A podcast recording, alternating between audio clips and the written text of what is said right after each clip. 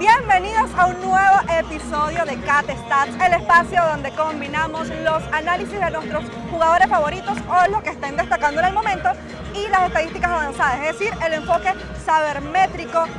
Antes de iniciar, quiero decirles, ya es la tercera vez que se los digo, el tercer episodio en el nuevo canal de YouTube, para que nos sigan en este porque seguimos siendo una producción de The Show Goldens, pero ahora tenemos un nuevo canal de YouTube. Hoy me acompaña nuevamente Alexander Labrador de Tu The Show Podcast. ¿Cómo estás, Alex? Bien, feliz y contento por esta música que nos va a dañar el copyright del video, seguramente.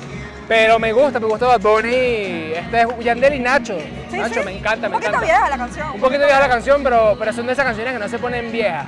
Sí, así es. Mira, Catherine, te tengo que comentar algo. Vamos a hablar hoy acerca de un fenómeno. Vamos a hablar hoy acerca de un fenómeno. Pero te quiero comentar, hoy estamos a miércoles 14 de junio Ajá. del año 2023. Y en este momento Vladimir Guerrero Jr. tiene más votaciones o más votos al juego de las estrellas que el señor Yandy Díaz. Y Y yo eso nos necesito- ofende, ¿verdad? Mira, quiero que Después- te- mira, después antes de yo episodio. conocer a Catherine Rosales, yo no me hubiese ofendido por eso. Y yo hubiese dicho algo que, que en verdad vamos a estar claros, por así decirlo, entre comillas, que ocurre. Que Vladimir Guerrero Jr. tiene más marketing Más popularidad, por y más supuesto. popularidad que Yandy Claro, Díaz. claro que y sí. como hemos escuchado y lo hemos dicho bastante, eh, al menos nosotros en el podcast, puede llegar a ser un concurso de popularidad del tema de, de la votación al juego de las estrellas, sobre todo bueno, porque son los fanáticos quienes votan. Sí, sí, efectivamente. Pero sí me parece un tanto injusto porque la comparativa de los números, yo honestamente cuando vi, cuando vi estos números de las votaciones, yo dije, bueno, aunque son 20.000 apenas, puede ser reversible, por así decirlo, Claro. pero hay, hay que tener conciencia, gente, para, para votar, vamos a votar chévere. Pero yo vi los números y decía, mira, la, la comparación, para la redundancia, sí, no es, ab- comparable. Es abismal, o sea, no, o sea, no tiene comparación. estamos hablando que realmente. tiene más OVP, que tiene más OPS, tiene mucho más impulsadas y una buena cantidad de honrones. Está cerca de los líderes en la Liga Americana cuando Vladimir no lo está. No lo está. Y otra cosa, que, que honestamente no sé por qué tú ni siquiera me lo mencionaste, no lo has mencionado por ahí. No hay un jugador de Tampa que esté ganando las votaciones. No hay uno, uno, uno. lo, lo cual uno, es uno. bastante extraño No considerando que Tampa es el equipo más ganador. Pero sí, Alex, yo suscribo totalmente lo que Bueno, yo creo que ustedes saben que yo lo suscribo, obviamente. Y, pero yo los invito a que vean los episodios para que estén un poco conscientes, como bien lo mencionas tú, de cómo, de cómo Yandy Díaz, jugadores como él, que son infravalorados, mi palabrita favor- favorita, eh, pues están destacando en comparación con algunos con más popularidad, por supuesto. Mira, no es por nada, pero algunos de los episodios que hemos hecho están vigentes. Sobre todo los que tú hiciste al, prin- al principio El de Gary Sánchez también. son vigentes. El de Gary Sánchez está más que vigente. Yo me tengo que quitar la gorra, no lo voy a hacer porque no me he cortado el cabello. Pero yo me tengo que quitar el, el sombrero al frente de Catherine por muchas razones. Pero una de ellas es justamente el temporadón que está teniendo Gary Sánchez en la poquita cantidad de turnos que ha hecho. Sí voy a decir que no tenía que hacer tanto tampoco porque los otros dos catchers de, de San Diego combinados tenían dos cuadrangulares, nada más. Es curioso porque Padres pues recurre precisamente a un receptor que le pueda responder, a pesar de que Gary no estaba teniendo la mejor temporada, de hecho la peor, para ser Sí. sincero, con eh, los mellizos de Minnesota. Pero lo curioso es que cuando analizaba Gary en aquel entonces, pues decía que hay estadísticas ya escarbando un poco, ¿no? Yendo más allá, que digamos son más a nivel de proyección y podía uno darse cuenta a través de ellas que en cualquier momento iba a despertar, iba a haber ese despertar ofensivo y es lo que está pasando. Total, total. La verdad es que le está yendo súper bien. Y sobre todo que está teniendo ese impacto en un equipo de San Diego que honestamente no lo tiene. En estos días lo, comen- lo comentábamos en, en las redes sociales. Sigue las redes sociales de Catastats porque ahí subimos. Estamos subiendo cosas o hilos que de alguna manera, de una vez, se, se hacen un check, por Sí, así decirlo. cierto. Cuando subimos algo de. Otani, Otani hace algo. Cuando subimos este tipo- de cosas, hacemos este tipo de cosas. Y San Diego, por ejemplo, en comparación a Atlanta, Atlanta, Atlanta tiene seis jugadores con más de 10 cuadrangulares. El otro equipo que lo tiene está del otro lado de la- de- del charco, por así decirlo, y es Tampa. Pero te pones a ver a San Diego. Un solo jugador por encima de 10 cuadrangulares. Considerándose la INOP. Considerando la del carro del año que tiene. Que tiene. Ya Gary Sánchez tiene 5, ¿no? Seis. 6 tiene. Tiene Imagínate, seis. tiene Ayer 6, conectó está... El, el sexto cuadrangular. Está cuatro por ahí, entonces felicidades, chinas, felicidades, porque en verdad, en verdad Si ustedes supieran las vale. discusiones que tenemos y él se burló de mí cuando hablamos de Gary Sí, Sánchez, pero sí, bueno. sí. No, no, pero está eh, bien, no eh, pasa el nada. tiempo da la razón. Tiempo da la razón. Y los O igual, igual hay que ver cómo termina, ¿no? Porque No, no, por cómo supuesto, empieza, sino cómo termina, pero ya de por sí yo creo que ya hizo más, más trabajo que, que, Hizo que los mucho otros más que todo ahí. line de, de los padres. Hoy vamos a hablar, Alex lo decía, un fenómeno. Y Es un ustedes fenómeno. quizás les parecerá exagerada la palabra fenómeno, que por lo general se usa para jugadores como Tani, como Ronald Acuña Jr., pero como a nosotros nos interesa lo que son las estadísticas avanzadas, cuando nosotros revisamos este tipo de métricas, en este tipo de jugador que voy a decir, voy a mencionar, que es el que vamos a hablar hoy, literalmente, como dicen, está reventando StatCast. Y sobre todo está eh, poniendo números y poniendo récords en el, en el caso del equipo de, de Cincinnati. ¿Ya dijiste el nombre de quién vamos a No hablar? lo he dicho, olvidé. no lo he dicho, ya- ya está adelantando. Está rompiendo, está rompiendo y bueno, cuando Catherine diga de quién vamos a hablar, lo estamos comparando ya con unos jugadores que ya voy a decir algunas estadísticas, pero este tipo está- acaba de llegar a las ligas. ¿Qué le pasa? Acaba de Eh, llegar a Pero es que llegó imponiendo récord. Y no, y no todo el mundo llega así. ¿eh? No, todo el no, mundo por llega así. supuesto. No llega Eli de la Cruz, el campo corto venezolano de los Rojos de Cincinnati. Hay que iniciar diciendo, eh, dominicano. Dominicano, no, no, perdón, no es, no es venezolano, no, porque después hacen no, los si no, dominicanos. va a ser un problema. No, salen los dominicanos diciendo no, que nos quieren rojos No, jugadores. no nos odien a los venezolanos. No, eh, Eli de la Cruz, eh, primero hay que iniciar diciendo que los Rojos de Cincinnati es uno de esos equipos que para este año estaban mejor calificados en las granjas, solamente siendo superados por los Orioles de Baltimore, ¿no? Pero también hay que considerar que los Rojos pues están en ese proceso de reconstrucción, ¿no? Y que a través de distintos intercambios y a través de, de su propia exploración, pues, es que estamos en el estadio, Sí, por sí. allá saludan, entonces bueno, a través de estos distintos intercambios, a través de esa propia exploración en lo que es el contexto de, de esa reconstrucción, pues han acumulado muchos prospectos de ligas menores importantes. Eli de la Cruz es uno de ellos, como ya dije, los Orioles estaban por encima de los Rojos en este año en lo que concierne a la calificación mejores de granjas. De hecho, en el momento de la pretemporada, los Rojos tenían siete prospectos dentro del 100, de, de- de los 100 mejores, solo siendo superado por los guardia- guardianes y otra vez los Orioles de Baltimore. Ojalá de pana sean un equipo que, que pueda desarrollar ese talento. Porque vamos a estar claros, a Cincinnati le falta muchísimo para poder Por competir, le falta mucho. Claro, pero yo diría, yo diría que se puede equiparar un poquito a los Orioles de Baltimore, en ese sentido. Porque los Orioles de Baltimore, dime el último cambio, un blockbuster que hayan hecho los Orioles de Baltimore. razón, es más razón. desarrollo de picheo.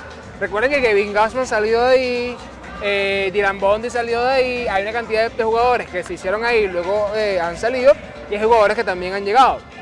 Eh, el equipo de Cincinnati ojalá sea uno de estos equipos, con el caso de la Cruz, que pueda desarrollar ese talento. Una cuestión curiosa acerca de Cincinnati. Jonathan India, hace nada, hace nada, lo veíamos como un novato. Y bueno, no, vamos a decir que es el, el tipo más experto en las grandes ligas, Pero ni es el tipo que tiene tantos años. Pero él mismo en una entrevista hace poco decía, yo no soy el más experimentado de este equipo. De hecho, Joey Boto no está en el equipo por, por cuestiones este, médicas. Él sí es el más experimentado. Pero a falta de Joey Boto, el líder de ese equipo es Jonathan India. Que no es un novato, pero es un chamito. Así es, así Entonces, eh, no es raro ver que estos prospectos, estos jóvenes que suban de, de la- desde las granjas de, de Cincinnati a Grande Liga, como el caso de De La Cruz, haga, haga impacto inmediato. Ahora, explícale a la gente por qué está rompiendo el estatus. ¿Qué es lo que está rompiendo ese hombre? Antes Primero que se parece demasiado a Onel Cruz, tengo que decirlo, ya, tiene que decirlo.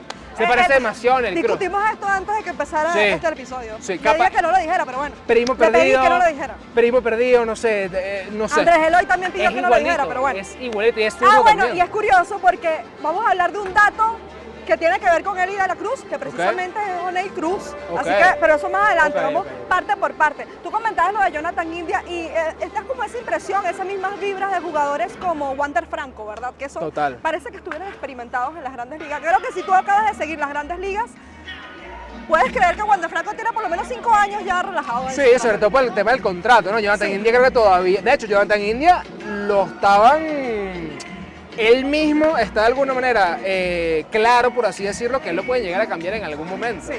Tanta cantidad de jugadores jóvenes que van subiendo, él pudiera ser una pieza de cambio, ¿no? De hecho, es curioso porque hacían un análisis, un reporte por allí y decían que alrededor, quizás exageraron un poco, pero alrededor, decía, eh, creo que fue en Fangraphs que lo leí, del 80% de los mejores prospectos en campo corto lo tienen entre los Orioles y los Rojos de Cincinnati. Imagínate. Entonces, bueno, por allí pueden sacar la cuenta. ¿Qué ocurre con Eli de la Cruz? ¿Por qué se considera fenómeno? ¿Por qué eh, llega imponiendo récords. ¿Cuáles son estas características del dominicano? Dominicano. Eh, se considera que en tres aspectos están los 80 en términos de scouts.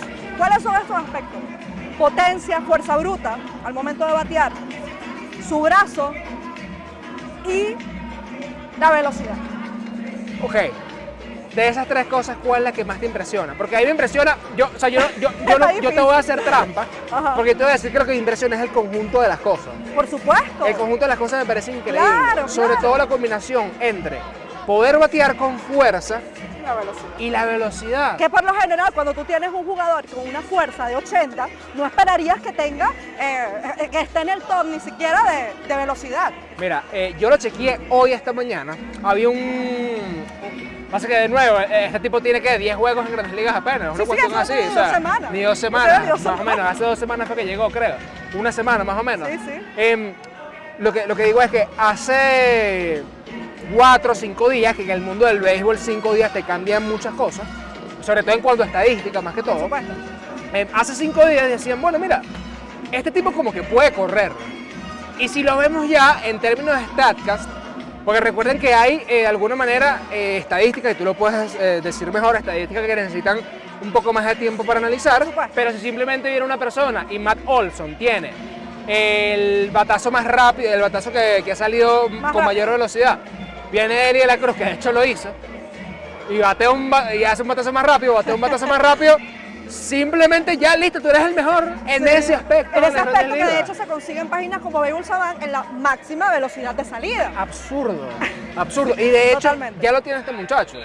Este muchacho llegó y tiene un averaje de velocidad de salida de su batazo de un 98, de 98 millas por hora. Y está por encima de jugadores 18.6, así es. está, está por encima de jugadores que son de este tamaño, que juegan en el mismo equipo y que uno se llama Aaron Judge y que otro se llama Giancarlo Stanton. Así es. Bueno, Aaron Judge está en 97.2, pero no vale, creo que está en locura. 96.8.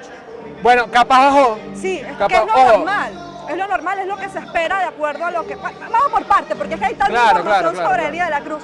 Creo que lo más impresionante de la carrera de Eli de la Cruz es en ligas menores. eh, por allí en los primeros días de junio, él conecta un doble, de hecho fue un doble, ni siquiera un cuadrangular, a 18.8 millas por hora. ¿Ustedes saben lo que es esa velocidad? de 118. salida? 118.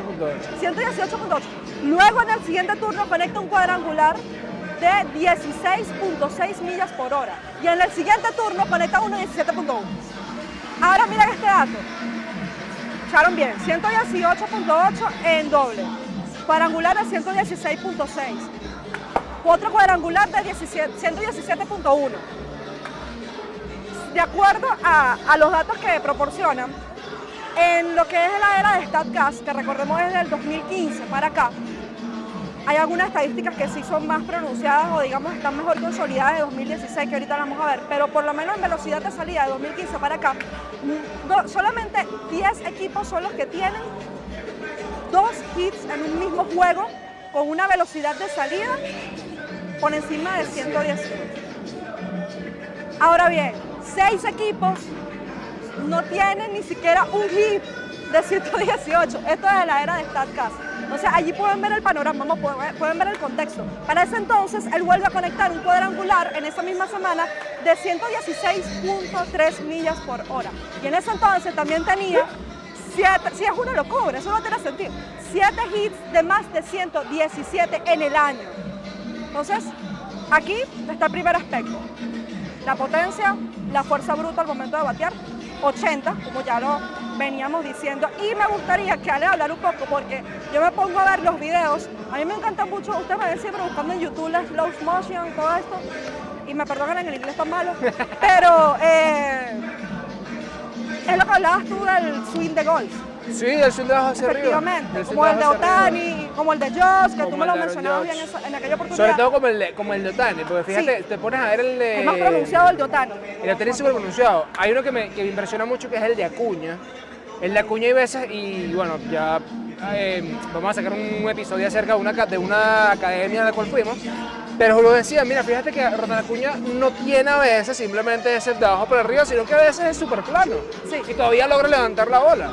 Pero hay muchos jugadores, como es el caso de Eli La Cruz, que están haciendo todo ese swing. Totalmente. No, no ese swing de golf, porque un swing de golf vi- viniera un, un chamito de- y, y hace esto, sino es ese pequeño bump que le puedes hacer a la pelota Exacto. justamente al, al conectarla para que, para que Sí, tome yo los invito a que vean eh, en- en- allí en cámara lenta, mejor así en español que en inglés.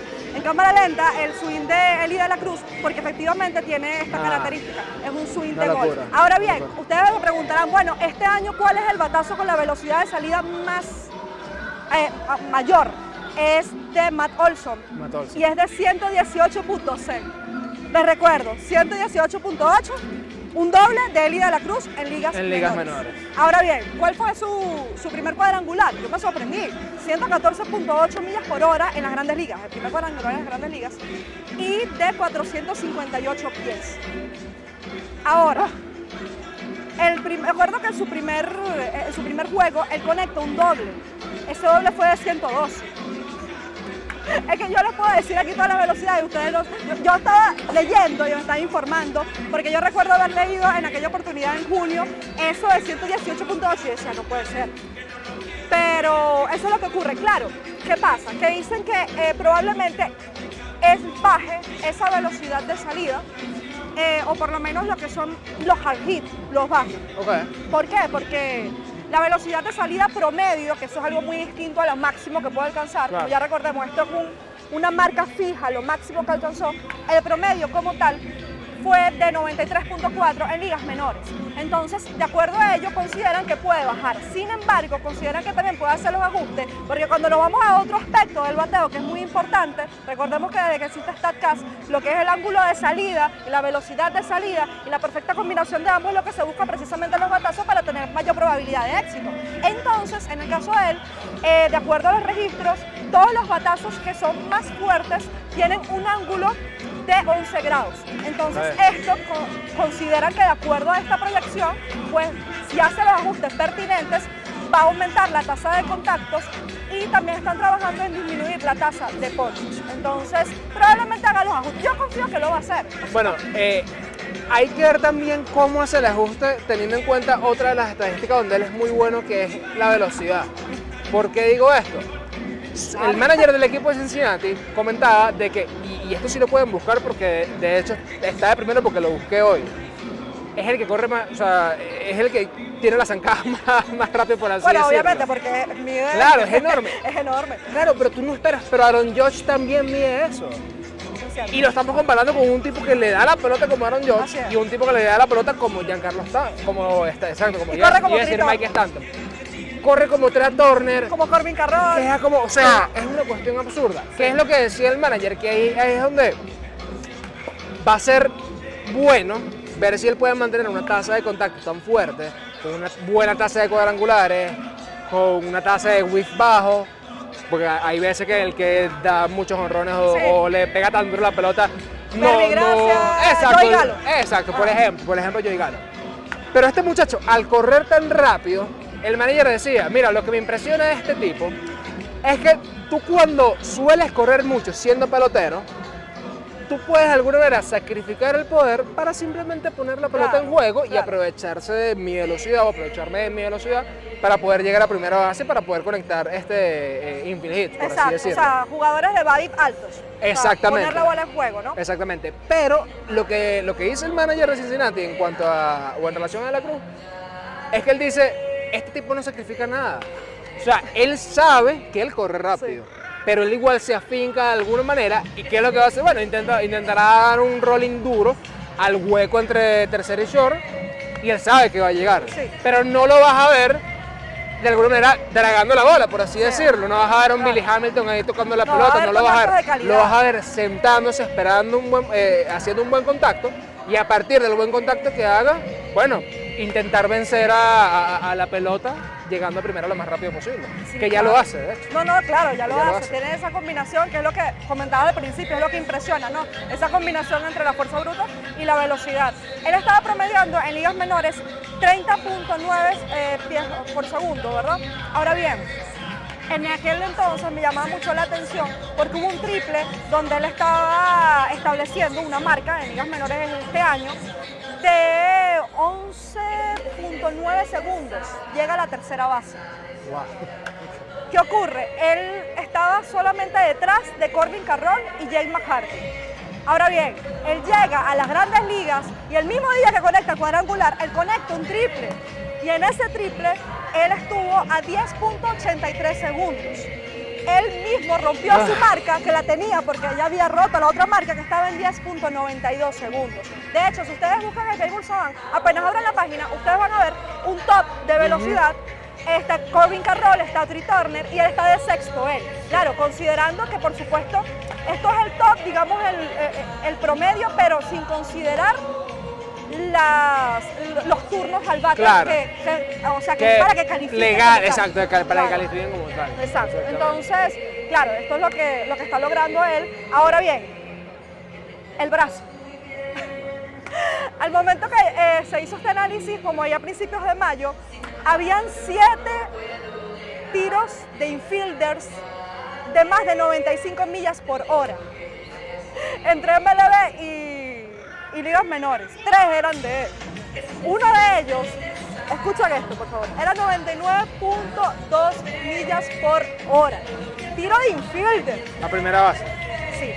Ahora bien, ¿quién tiene la marca de la mayor eh, velocidad? No, la el tiro más rápido para un infielder en todas las grandes. ¿Qué? Su hermano.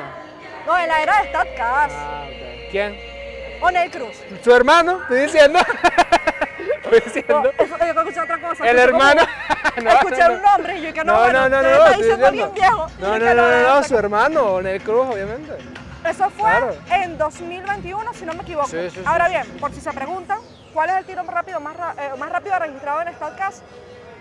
Le pertenece a un prospecto de los Cardenales de San Luis, que quizás ustedes lo recuerdan, el año pasado, en 2022, en el Juego de las Futuras Estrellas, Wing se llama, el campo corto de los Cardenales de. San Luis, hizo un tiro a 100.5 millas por hora a primera base. Ojo, es importante acotar que él era, es pitcher también realmente. Él lo firma y está en esta dualidad, como su Otani, tiene esta dualidad, pero a partir de 2022 le dicen, Quédate. necesito que te quedes como campo corto. Y como campo corto hizo un tiro de 100.5 millas por hora a primera base. Entonces, esto es lo que pasa con, por cierto, eh, vale acotar lo de lo que pasó ayer con, con Doyle, el jardinero de los Rockies de Colorado. Y lo traigo a cotación precisamente porque fue a 99.8, si no me equivoco. 99.8, 99.3, una de esas dos. Que por cierto le hizo AO en home a Alex Verdugo. Curiosamente, Sara Lance saca un dato de que el último tiro que ha sido más rápido que ese en la historia de los Rockies de Colorado fue en 2022 y fue antes Justin Turner, ante los Medias Rojas Ah, también. Fíjate mira. la curiosidad, ¿no? Ahora bien, Sí, fue de 100.5 el más rápido, el más rápido de MLB, como ya repetimos, Onel Cruz, 97.9 y este niño logró Este niño. 99.2. Es un niño, tiene 21 años. Sí, sí, no. 99.2 millas por hora. Entonces, vaya combinación. Dicen que probablemente no dure mucho como campo corto, que quizás no sea a largo plazo su posición. A mí me encantaría verlo personalmente como un jardinero y ver que haga una a esa velocidad del home. Y por supuesto por su, por su altura también, ¿no? Por su no, no- lo comparo porque Tatis Jr. no lanza tan duro como él. Pero ciertamente pudiera jugar un, fácilmente pudiera jugar un right field o un center field. Eh, habría que ver también cómo está su tema de atletismo para jugar atrás, ¿no? Porque fíjate cómo, cómo los Marlins tomaron a, a Jazz Chisholm y le dijeron, mira, estás a jugar segunda base, no, mira, pero tú eres medio atlético, anda al center field, más allá del tema de las lesiones, no se vio como tan bien, pero fíjate cómo, por ejemplo, y eso lo podemos hablar después, como Fernando Tatis Jr. sí se está viendo bien en el refill. No se está viendo mal, de No hecho, está- de hecho sacaron, que como campo corto, ya sacaron, ya están sacando algunos estudios acerca de Tatis Jr. que es que, epa, tan equivocados, tan equivocados no estábamos cuando cambiamos a este muchacho del re- refill. Pero seguramente, seguramente sobre todo para aprovechar ese tema de- del brazo y para desarrollar un poco más su bateo, pudiera ser. Sí. Para terminar, yo me gustaría que, me gustaría que revisaran en Baseball Savant el spray chart de él, y se van a cada, si ustedes le dan clic a cada uno de los puntos, que están los Te, naranjas. te son dice quién le dio el batazo, quién, quién fue la víctima, la qué tan duro le dio. La velocidad de salida, quién fue la víctima, Sí, por cierto, fue la víctima del cuadrangular. Y allí pueden ver que to- casi todos, pues realmente, creo que son dos nada más que no fueron hard hit, que no fueron a más de 95 millas, 95 no, o más de eso. Bueno, esperemos que, lo, que lo sigan desarrollando y que no lo vayan a cambiar tan rápido. y- Ojo, los rojos eh, no los veo tan mal porque considerando que hay unos cardenales que están en el hueco ahora y, quizás, eh, de hecho, Sips al momento de, de empezar la temporada tenían 2% según las estadísticas de proyección de que pudieran alcanzar los playoffs. Pero esto también tomando en cuenta que quizás no iban a ser tan agresivos con los prospectos este año. Así que los invito a que sigan a y de la Cruz. Cada vez que tengan oportunidad de ver un juego de los Rojos de Cincinnati, véanlo porque de verdad es un fenómeno y se espera muchísimo. No, y sobre todo, sigan en el equipo que tienen, pero que le dan chance a los prospectos. Por supuesto, Porque los cuando tú ves a los Orioles de Baltimore, los Orioles de Baltimore fácilmente uno de los mejores equipos de Grandes Ligas en este momento, a punta de subir prospectos. Eh, Henderson no, está- no estaba lleno también, pero lleva No, pero seis en días. últimos- en los siete días está batiendo sobre 500. Una locura, sobre una 500. locura. Este, Entonces nada, sigan, sigan en la cruz y cuando el hombre tenga éxito, le dicen, "Ve- ven a ver este video y comenta, Catherine tenías toda la razón. acerca de-". Excepto con que es venezolano. Ese tengo que dejar. Contra eso no. Y con Gary Sánchez, recuerden. Y con Así Gary que, Sánchez. Bueno, así llegamos al final. Recuerden seguirnos en nuestras redes sociales, arroba catstats, tanto en Instagram como en Twitter. Gracias por tu tiempo, Alex. Nos vemos. Bye.